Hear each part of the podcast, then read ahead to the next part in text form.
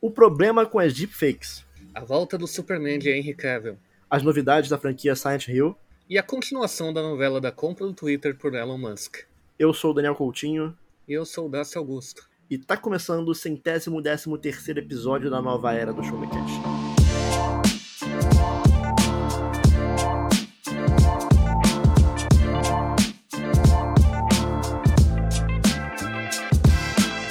Está começando mais um episódio do Show Me Cast, o seu podcast de informação, tecnologia, jogos, filmes, séries e muito mais.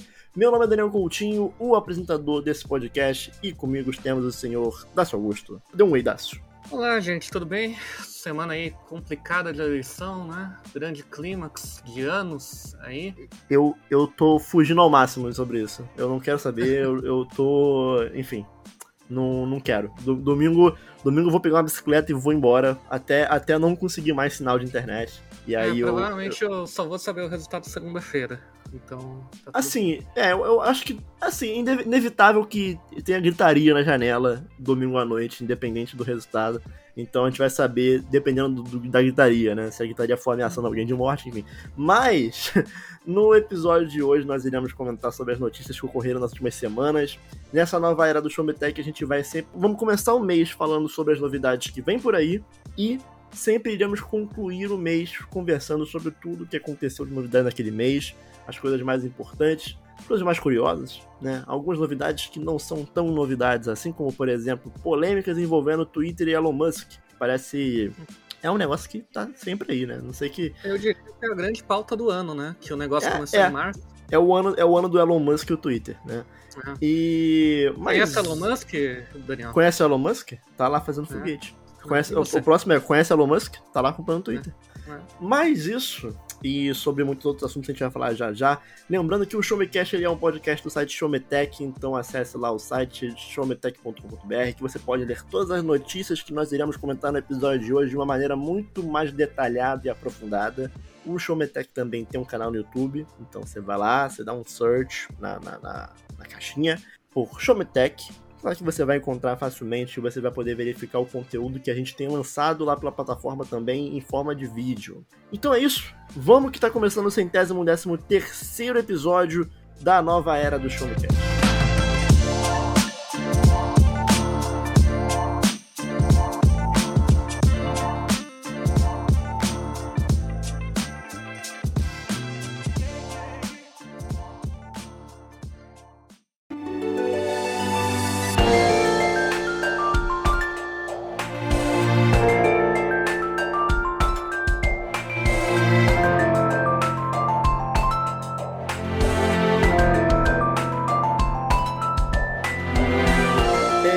Dácio Augusto, Mande. é, fiquei sabendo que temos novidades em relação a Hominho, filmes de Hominho, filmes de super-herói. O que você manda? Pois é. Eu primeiro deixo registrado aqui minha completa frustração com o que o cinema virou, né?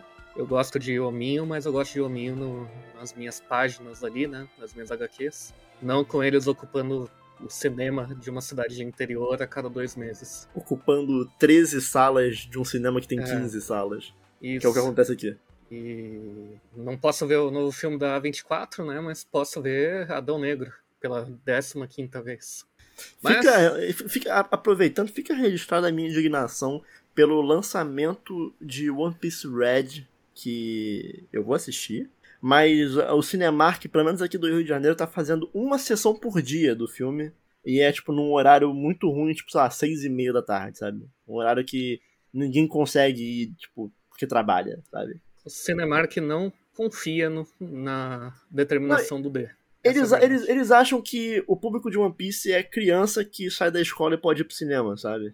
Ah, é Sim. desenho, então é criança, né? Enfim. Então fica registrado aí, porque se eu quiser ver Adão Negro, eu posso. Tem várias. Pô, eu acho que você consegue ver até às seis da manhã, se você quiser. Consigo, consigo, é possível. Mas enfim, o filme do Adão Negro aí trouxe uma grande mudança, né? Para, o- para o mundo da DC Comics, que já é uma bosta no cinema, né? Mas. Olha, eu concordo, porque eu É. não. Eu não consigo, eu não consigo entrar nesse, nesse universo. O da Marvel eu até tanquei ali no, né, até o Thanos, hoje em dia tá um pouquinho mais difícil de eu conseguir me animar. É, sei lá. Eu é que existe que um eu... grande problema, né, cara? Que é tudo tá conectado de forma até meio doentia.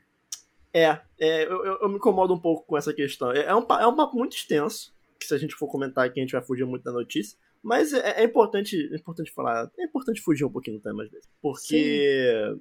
eu me incomodo um pouco dessa questão de tudo estar tá conectado e tudo tem que ser um grande universo que tá tudo ligado, e aí o boneco vai aparecer ali, aí o boneco que tá ali vai fazer referência ao que aconteceu aqui.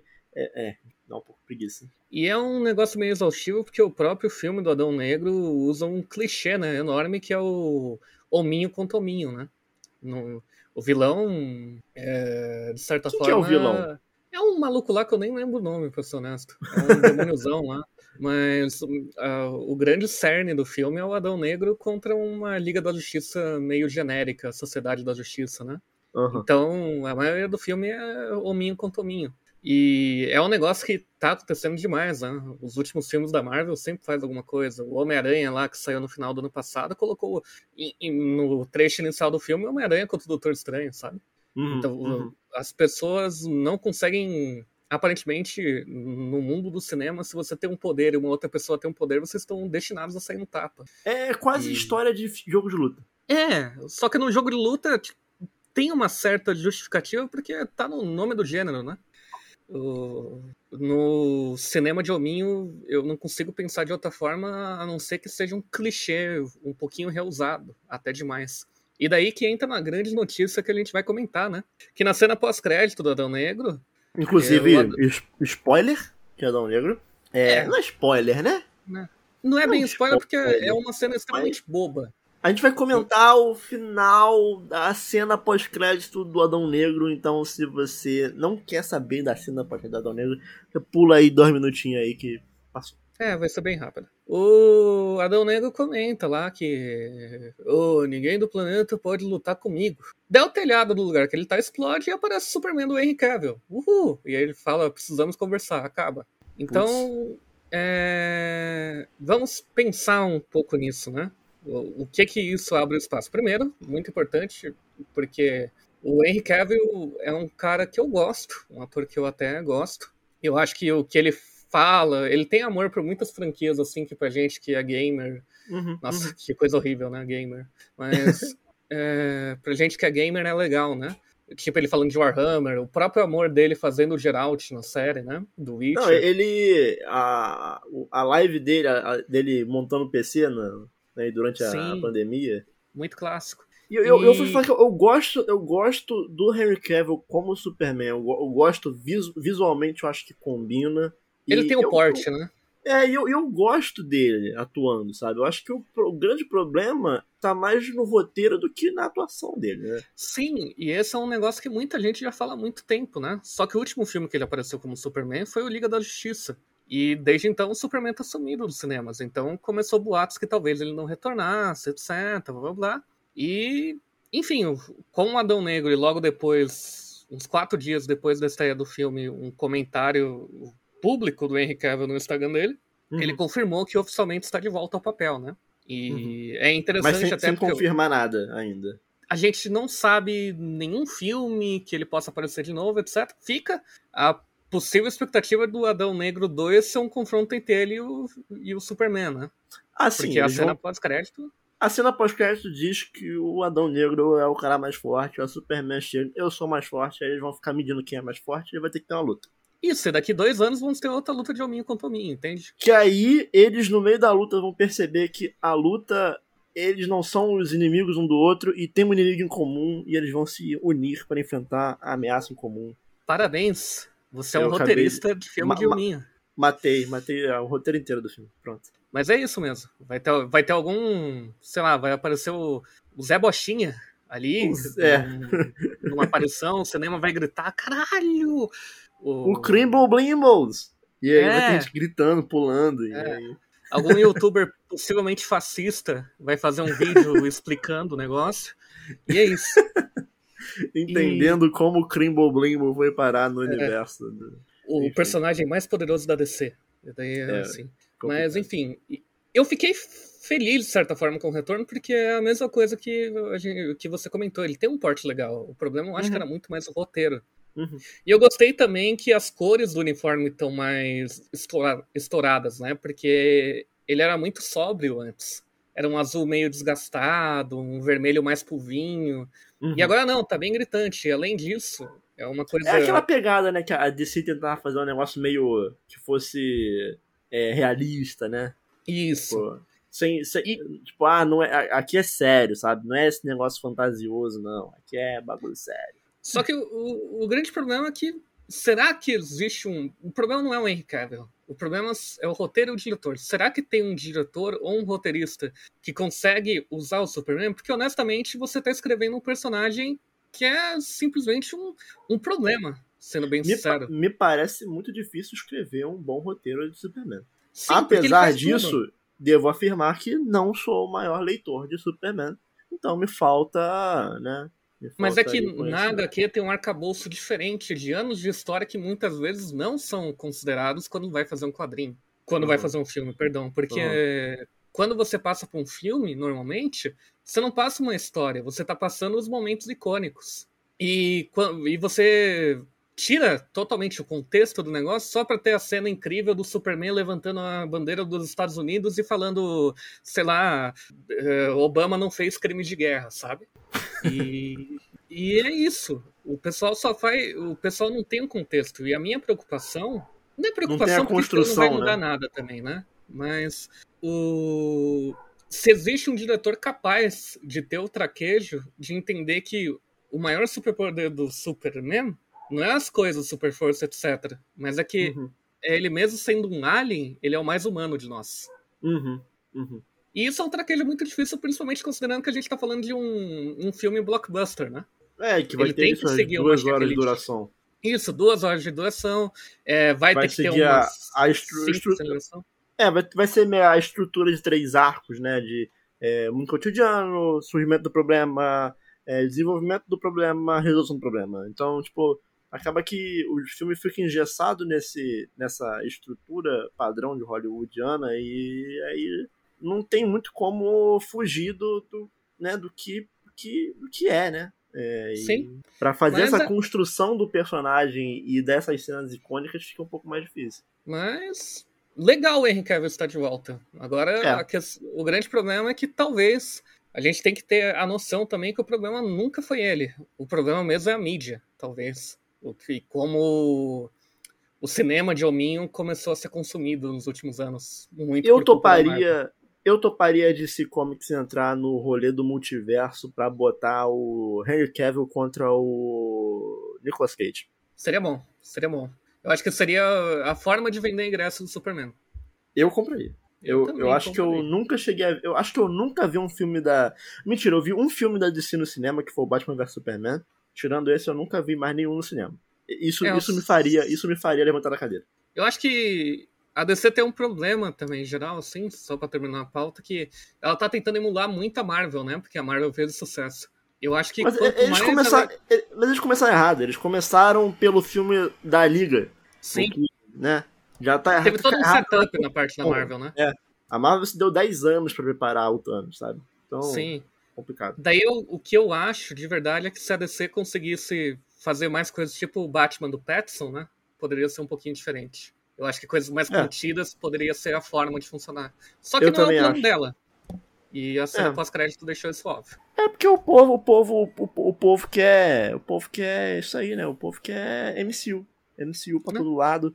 Agora, inclusive, tá tendo rumor também de um universo conectado de Senhor dos Anéis, enfim. É. Puta que pariu. Tá. É isso aí. É isso aí. Tudo, tudo se encaminha pra ser um grande universo conectado. Tem gente especulando de universo conectado do filme do Mario com o filme do Sonic com o do Detetive Pikachu, que ia ser um filme do Smash. Pô, Aí, pior que esse eu animaria. Confesso que eu animaria. sim, mas. Entendeu? Essas pessoas, elas. Né? Enfim. Nada mais é individual, né? Pois eu vou é. ali comprar uma garrafa d'água e eu tô no universo paralelo do supermercado Trevo. É foda. É, Mas- acaba, acaba que o nosso mundo é um grande universo conectado, né? Onde Porra, as nossas vidas se conectam, né?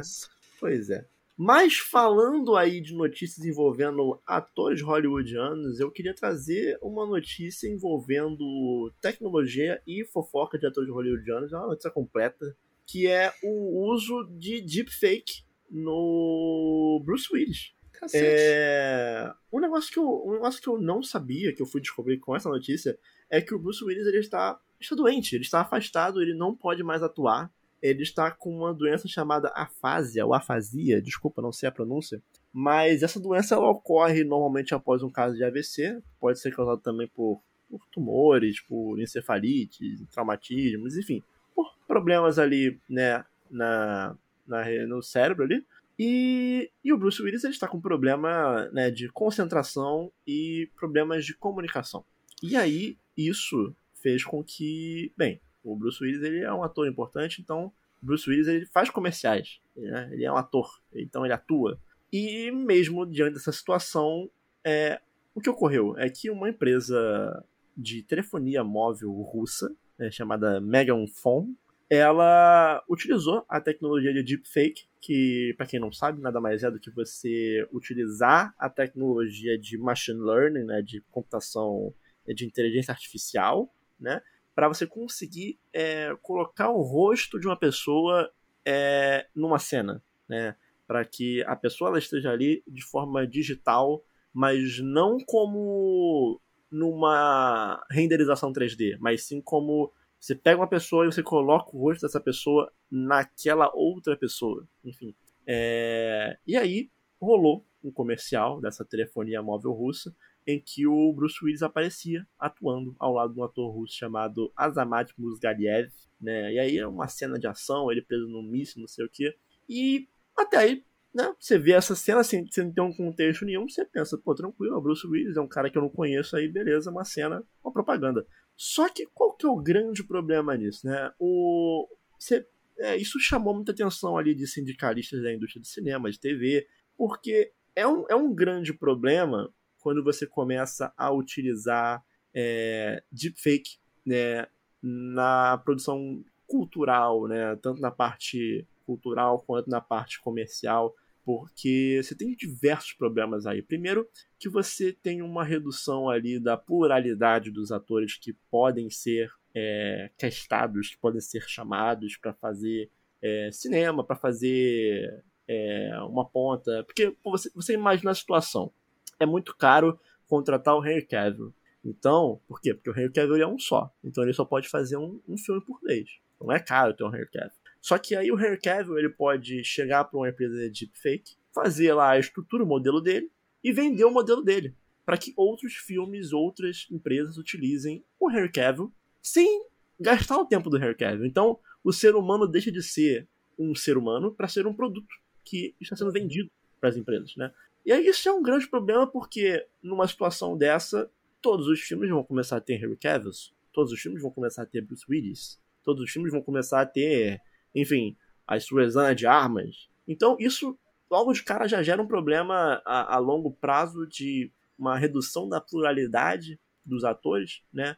Muito do que a gente vê às vezes de softwares ocupando espaço de pessoas no mercado de trabalho, né?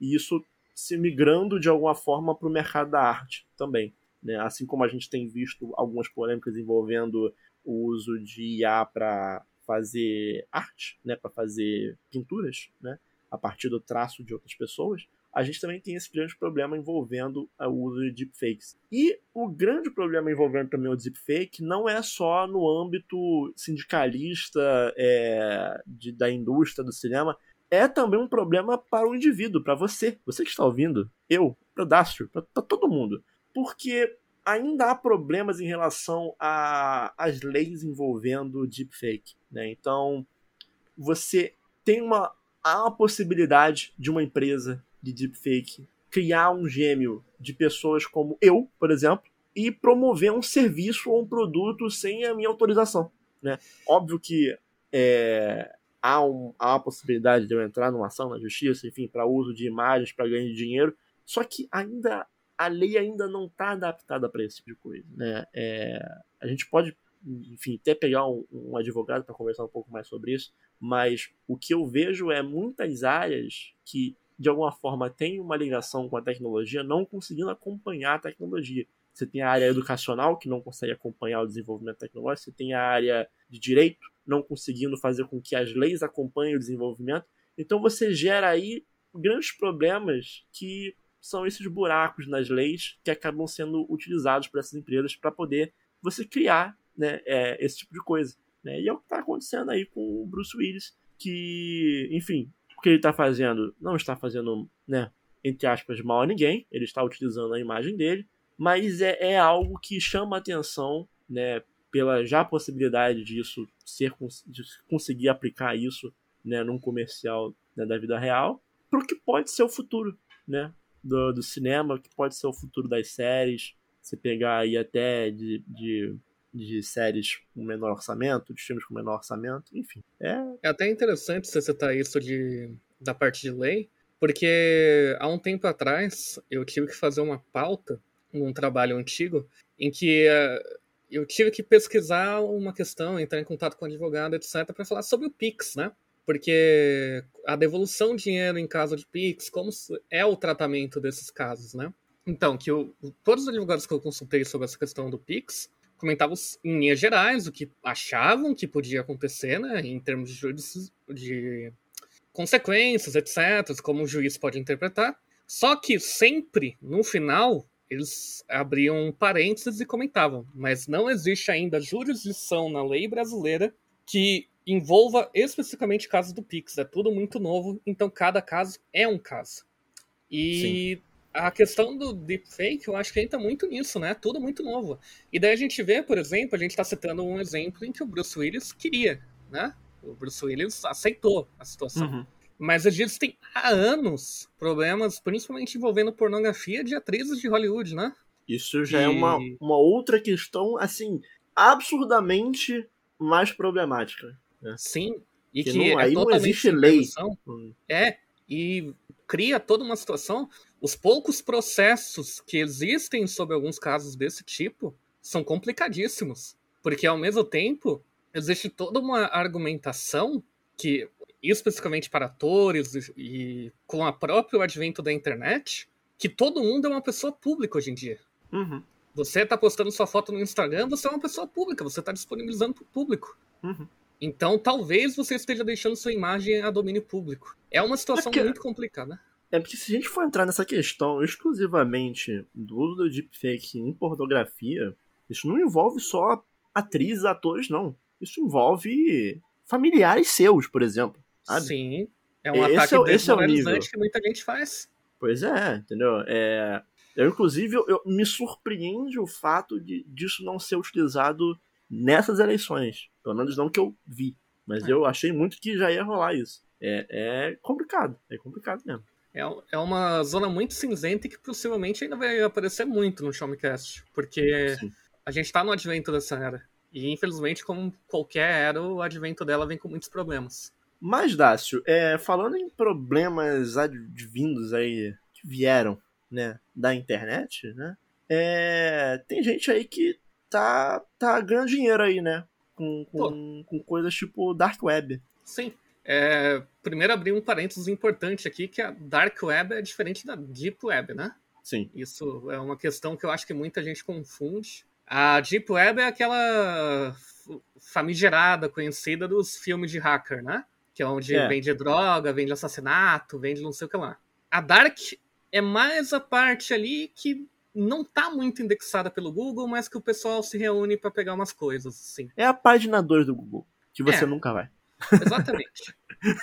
e daí o que acontece muito lá é que as pessoas começam a ver na, nos seus perfis de redes sociais, Facebook, Instagram, Twitter e qualquer outro dessas coisas. Acho que o Be Real hoje em dia, o Snapchat também. É, vender os seus perfis pode dar uma boa grana. Mas por que eles vendem o perfil? Por que existe essa procura, Daniel? Por que você acha que existe essa procura por perfis? Uh, cara, é... eu, poderia, eu poderia ir pelo caminho dos dados, né? Porque dados hoje são uma né? Ex existe o, né, o, o, grande ditado da engenharia de dados que os dados são o petróleo do, da indústria 4.0. Então eu pod poderia chutar aí por coleta de dados, mas também talvez por alcance, né? Você tem perfil, a... você tem alcance. A coleta de dados você tá é realmente o petróleo, só que tem um, um porém aí. É... Quando a gente usa uma rede social, por exemplo, a gente é usuário do Twitter. Eu tô fora agora, mas eu usei muito. Você usou, não usa, não usou tanto quanto eu, mas usa também. É... Eu tô ali, eu tô ali. É, tá ali. Eu sou um grande NPC do Twitter. Se alguém procura Daniel Coutinho, acha seu perfil e lê o seu perfil, ele já traça um perfil básico seu, certo? Flamenguista. Sim, sim. Vai saber que eu sou flamenguista, vai saber que eu adoro Hollow Knight, vai saber vai... que.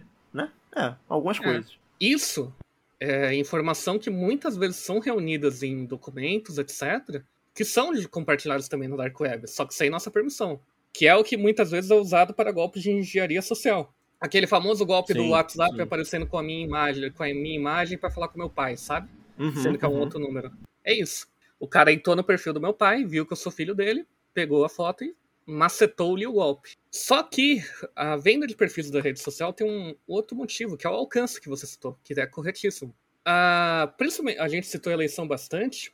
Existe um fenômeno que a gente acompanha muito e comenta muito nas redes sociais, que era uma página de meme, por exemplo, postando lá, sei lá, o, o memes do Toguro, né? Alguma coisa assim. Uhum, uhum, uhum. E daí do nada ela começa a fazer campanha para um certo candidato. Sim, sim, sim. E daí quando você pisca, ela não é mais a página de meme, ela é uma página de uma célula neonazista. Por quê? O que eu, o que eu, o que eu vi muito é página de meme que botavam, faziam uns tweets ali que era um tweet que era uma fichinha pra, pra, pra viralizar. E aí na reply desse tweet fazia um bagulho desse, sim, sabe? De divulgar um negócio que tem nada a ver com a página. Sim, é, é, é um grande negócio, no fim, de engenharia social. A gente está falando de engenharia social total, assim. Porque tem essa forma que você falou, que é uma forma de. Por exemplo, você faz um tweet muito famoso, que ganha muito alcance, você vai ver que vai começar a ter um monte de resposta falando assim: olha minha vaquinha, não sei o que lá, etc. Tentando surfar no seu alcance, Pô, obviamente. Eu, vai ter o Goku, bosta do Goku. Lembra? É. Chegou a pegar o Gokuzinho? Teve uns. Um... Sim, o Goku do Pix, pô. Goku do Pix, que teve uns meses atrás aí, que volta e meia dava uns reply assim, eu ficava, sai daqui, cara. Porra, eu, hein? Eles fazem essa, essa grande situação. E também a engenharia social de você seguir uma coisa por bobo e do nada você está sendo exposto à propaganda. A Dark Web, no fim, não é uma parte tão macabra, mas é uma grande máquina que está fazendo alcance, que está fazendo. A, a gente não se toca muitas vezes, mas na verdade na internet, como a gente comentou da deepfake, a gente já está virando produto. E a Sim. gente também já está virando um, uma grande questão de tentar fazer.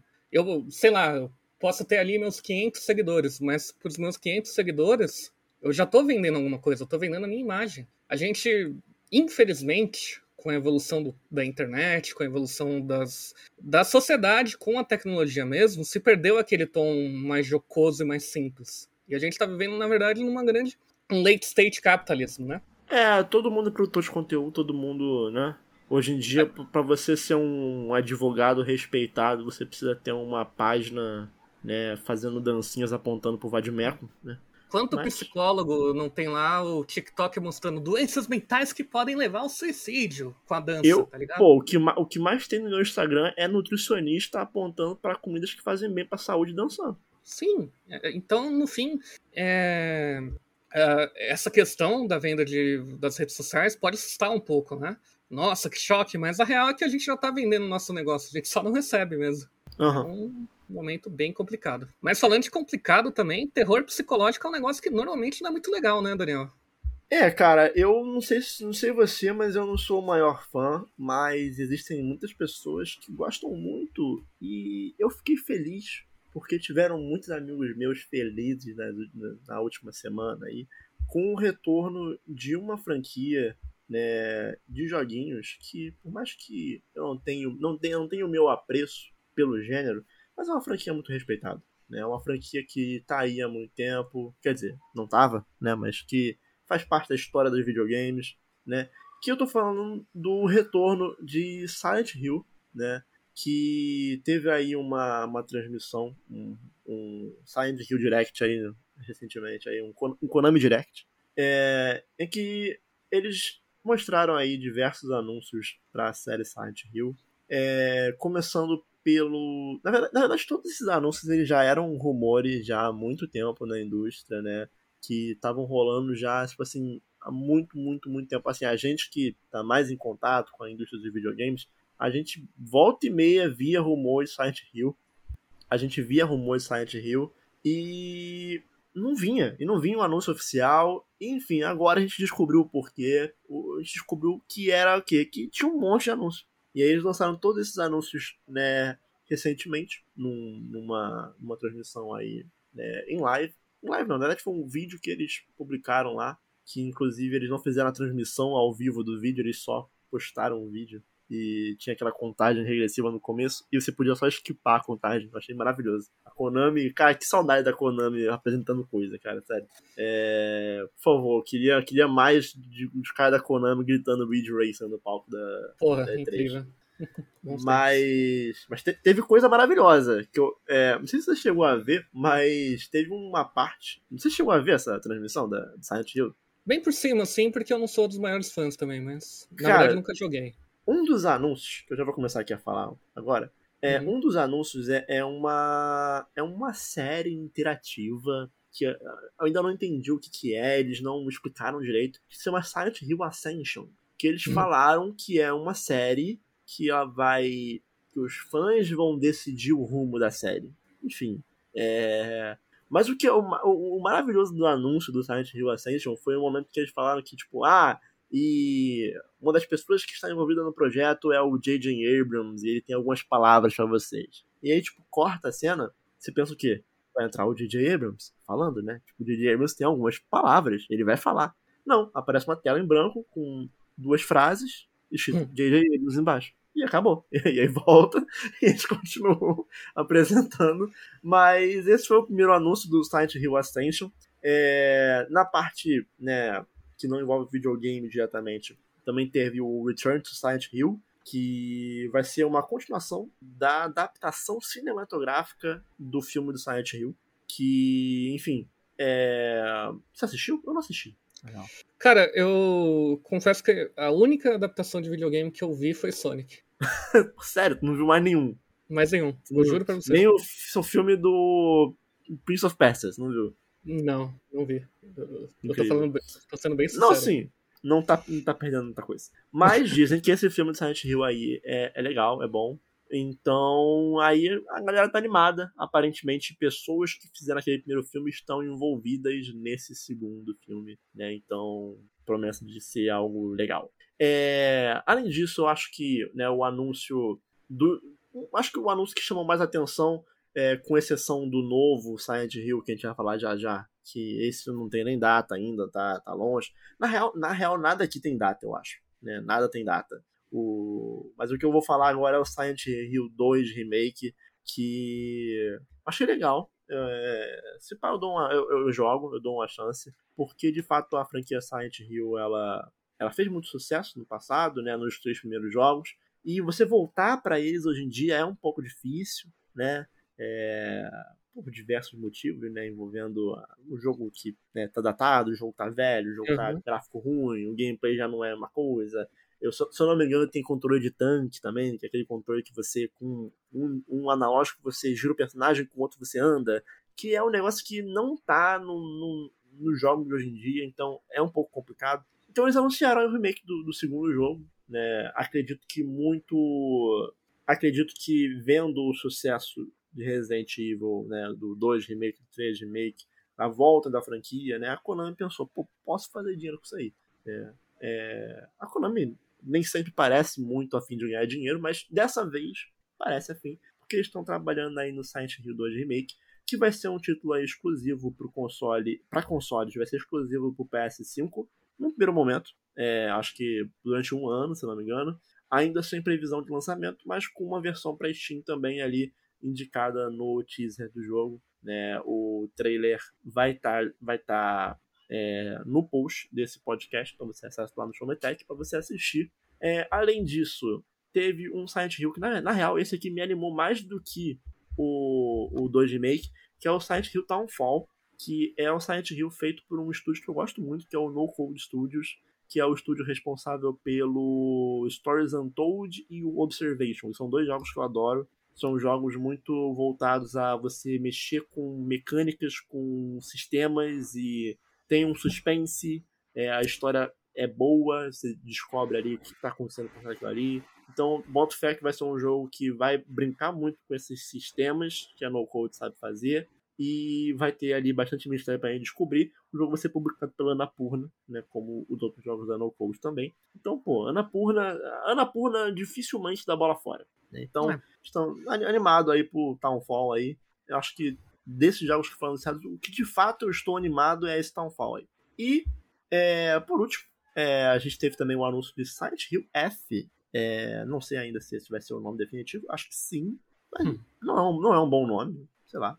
É, mas é o novo Silent Hill que está sendo desenvolvido aí é, pela Neoboards Entertainment, publicado pela Konami, que é escrito pelo Ryukishi07, que é o, o autor de duas visual novels, que são Higurashi e uma outra que eu esqueci o nome. O Mineko. Mas, o Mineko, isso. Que é um, ele é bem famoso por, por, né, por boas escritas de suspense, ainda mais dessas, dessas visual novels que envolvem aí é, mitologias de cidade. Então eu acho que é uma boa escolha para Silent Hill. Eu ouvi dizer que ele é um cara que é, escreve bem, mas que precisa às vezes de um freio, de uma supervisão.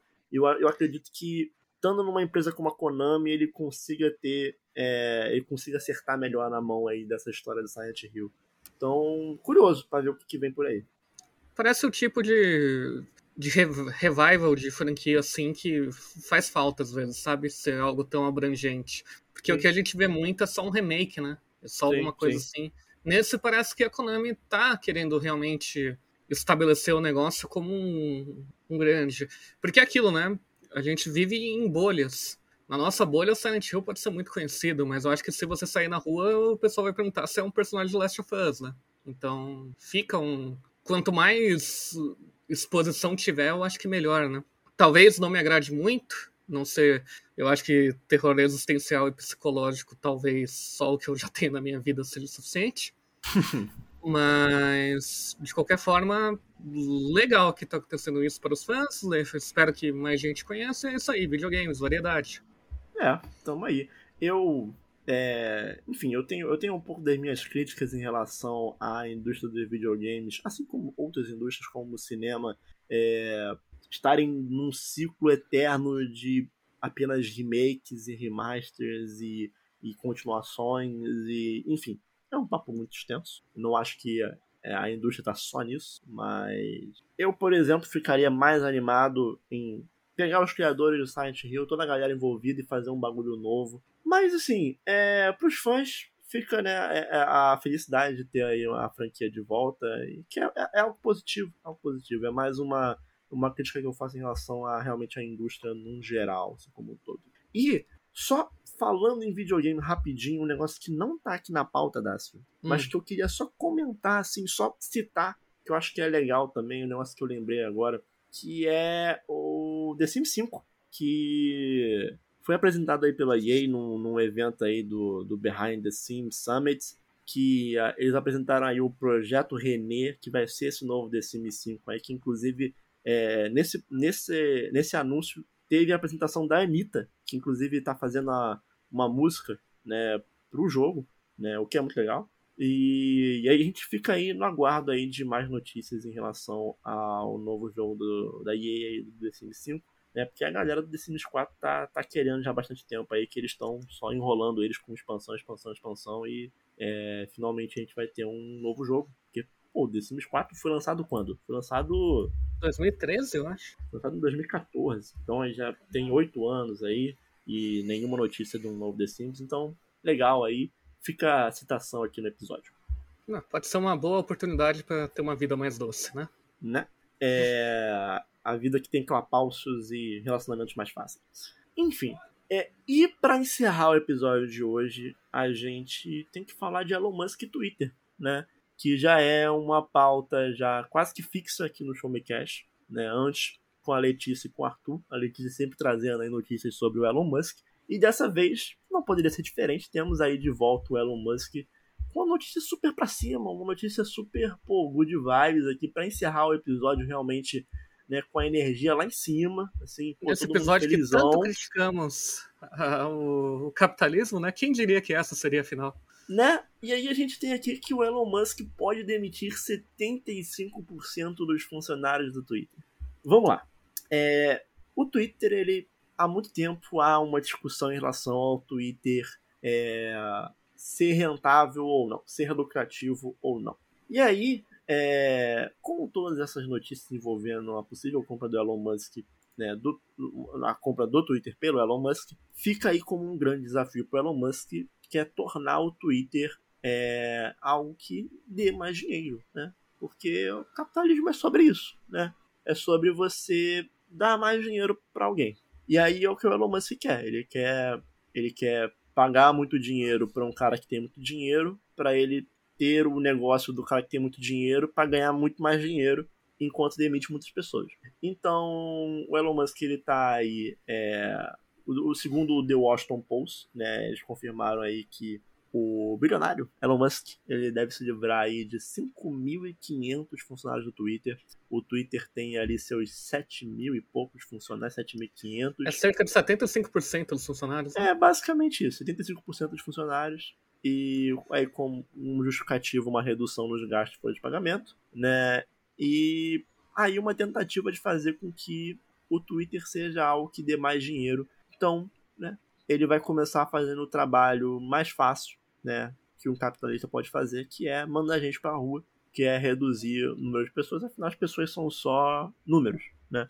O que é algo normal é, no mercado de trabalho, assim, no, principalmente envolvendo tecnologia, assim, eu sou, eu sou uma pessoa formada em engenharia eletrônica, eu trabalho com tecnologia, então eu posso dizer assim que até mesmo nos últimos anos, né, durante a pandemia houve um, um crescimento muito grande no setor, né, em todas as áreas do setor, e meio que hoje em dia está rolando uma readequação à, à nova normalidade do mundo. Então você vê muitas empresas de tecnologia fazendo demissão em massa, né? Porque você teve um crescimento acelerado durante a pandemia, com as pessoas ficando em casa e pedindo mais comida por aplicativo e usando o serviço de streaming e acessando o site e não sei o que. E aí agora a vida voltando ao normal e as pessoas elas estão, né? Voltando a consumir da forma que elas consumiam antes, né? Claro que ainda acima do patamar anterior, mas é, há uma queda ali e, consequentemente, uma queda na renda né, desses sites, desses, desses serviços, e, e aí isso acaba gerando né, demissão em massa. Né? Eu, que sou da área de dados, eu vi de perto né, a quantidade de amigos que foram demitidos em, em pouquíssimos meses, né? É, e isso, isso faz parte do mundo da tecnologia, infelizmente, porque é, empresas grandes elas funcionam dessa maneira, né? Elas funcionam sempre focando no maior lucro possível com o menor gasto possível, né? Essa é a lógica capitalista e o menor gasto possível vem consequentemente com o menor número de pessoas possíveis, né? Porque pessoas são gastos. Pessoas não são pessoas, Sim. pessoas são apenas gastos. Então... E é então, importante também frisar, né, que a compra do Twitter, no fim, é também um grande problema pro Elon, né? Porque começou como uma piada para ele. Ele fez a proposta, etc, porque um bilionário é assim, né? Brinca com a vida das pessoas. E ele começou com o negócio, tudo. Deu uma justificativa que não ia finalizar a compra, né? Que o Twitter não estava apresentando os dados que ele estava pedindo, disse que não ia, mas tinha uma cláusula no contrato que ele não tinha se ligado que meio que obrigou, que está obrigando ele a seguir em frente com a compra no preço combinado. Então, tudo isso no fim é, é um grande exemplo para a gente ver também como a estatística da realidade, né? O, esses 5 mil funcionários no fim podem sofrer por um capricho de um cara que nunca teve nenhuma mínima dificuldade ou uma mínima tentativa de esforço na vida. Então. É, e, e para melhorar ainda mais a situação, hoje teve a. Hoje, na data da gravação desse episódio, teve a notícia de que ele entrou na sede do Twitter segurando uma pia. É... E é isso. É só isso a notícia. E ele postou no Twitter Let the sink in, né? Que é uma expressão que significa basicamente, tipo, pense um pouco sobre esse assunto e ele tá segurando uma pia que é sink, né? É, uhum. E é isso. É, esse é o Elon Musk. Esse é o bilionário aí que cresceu à custa de muito sangue em exploração de diamantes na África. E hoje está aí, fazendo mais pessoas sofrerem é, no mundo da tecnologia. É isso, correto? Então, com essa, com essa energia para cima, com toda, né, essa alegria no ar que é é, o, o, né, o mundo em 2022. A gente vai chegando no fim do episódio com as notícias aqui do mês de outubro. É... A gente vai se encaminhando para o final de mais um Showmecast, dessa vez de número 113. Gostaria de agradecer principalmente aqui ao Dácio pela companhia. É... Muito obrigado aí por estar comigo. Eu é... agradeço. E você pode seguir a gente nas redes sociais, você pode me seguir em arroba Underline e pode seguir o Dácio. Pode seguir o Dácio em algum lugar, ou o Dácio está fora de segmentos. É, eu não estou acompanhando redes sociais, meu Twitter está desativado, não sei se voltarei. Mas se um dia eu voltar e vocês estiverem escutando esse episódio por no um futuro. acaso, no futuro, é. arroba é Dácio CBGS. Então. Então, é. Normalmente é isso aí. Então, no futuro aí, se a gente não encher o saco no Twitter. É, porque, afinal, será a rede social do Elon Musk em breve. É, a gente tá, tá lá com, com essas arrobas. Então, foi, assim, assim, foi, foi ótimo esse primeiro mês da novela de Showmecast, assim, em questão de produção de conteúdo. Eu espero que tenham ainda muitos meses pela frente. É, agradecer de novo ao Dácio é, por ter topado esse desafio aqui comigo. Lembrando Estamos que. Ah, tamo junto. Lembrando que semana que vem a gente volta com os lançamentos do mês de novembro, sempre terminando o mês com notícias do mês, sempre começando o mês com os lançamentos do próximo mês. Então a gente vai aí trazer o que de bom vai ter em videogame, em Netflix, em cinema. Fiquei sabendo que vai ter Pokémon novo vindo aí. aí. Senhor Scarlet, Senhor Violet. Você já escolheu o que você vai pegar, Dácio? Cara, ainda não. Eu tô esperando. Não sei o que eu tô esperando, na verdade. Mas é que normalmente eu pego a cor quente, né? Então é provável que seja o Violet. É, eu tô na dúvida ainda porque eu fiquei sabendo que vão ter é, rumores, né? De que vão ter formas alternativas do, dos pokémons que já existem, só que com a temática de passado e futuro. Porque eu fiquei sabendo esse rumor aí. Então, por exemplo, Olha. você pode ter um, um, um Pikachu das cavernas. Olha, ou um Pikachu Cyborg. Ou um Pikachu Cyborg. Então, eu quero, eu quero primeiro ver aí qual que vai ser a, a lista. Ninguém compra ingresso pro Rock in Rio sem saber. Quer dizer, eu compro. Mas ninguém escolhe o dia que vai sem, né? Sem Sim. saber quem vai tocar no dia. Então não vai ser diferente de Pokémon. Eu quero saber quais bichinhos que vão estar lá. Pelos Pokémons lendários, eu prefiro Miraidon, então tô indo no Violet. Mas isso a gente descobre em breve.